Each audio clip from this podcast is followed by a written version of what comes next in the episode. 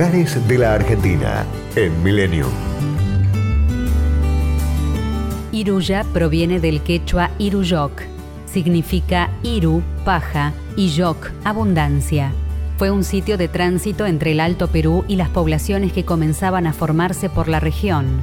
Fundado oficialmente en 1753, se encuentra a 2.730 metros de altura. Sus casas y empinadas callecitas de piedra hablan de las formas típicas de la vida de su gente. Allí, las vestimentas, costumbres y viviendas han mantenido su tradición a lo largo de los años. Se dedican a la cría de ganado y también practican la agricultura de altura. Si bien se encuentra a 300 kilómetros de Salta Capital, el camino se inicia en la provincia de Jujuy, a 26 kilómetros de Humahuaca. Asciende hasta los 4.000 metros del Abra del Cóndor, límite provincial, y luego se hace muy angosto. Durante los 19 kilómetros de lento descenso, se ven variadas formas y colores en las quebradas y montañas. La iglesia, también fundada en 1753 y construida con barro, paja y adobe, tuvo varias modificaciones para renovar su estructura. Está consagrada a Nuestra Señora del Rosario y San Roque y la festividad de la Virgen tiene lugar el primer fin de semana de octubre.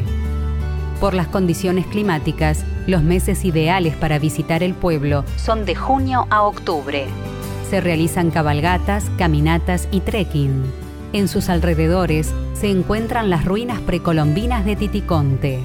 Sobre alguno de los caballos que allí se alquilan o bien a pie, siguiendo el cauce seco del río, se accede a un pueblo escondido como San Isidro. Iruya posee un clima templado, característico de los valles de altura.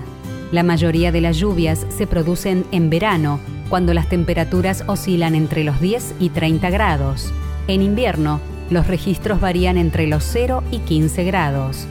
Las vistas panorámicas se obtienen desde el Cerro de la Cruz, el Mirador del Cóndor y la pasarela peatonal al barrio Lavanda.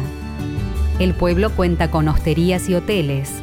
Los comedores ofrecen su tradicional cocina regional, con variedad de papas, quesos y dulces.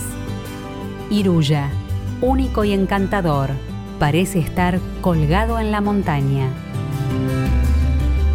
Destinos, culturas y valores. Lugares de la Argentina en Millennium. Podcast Millennium.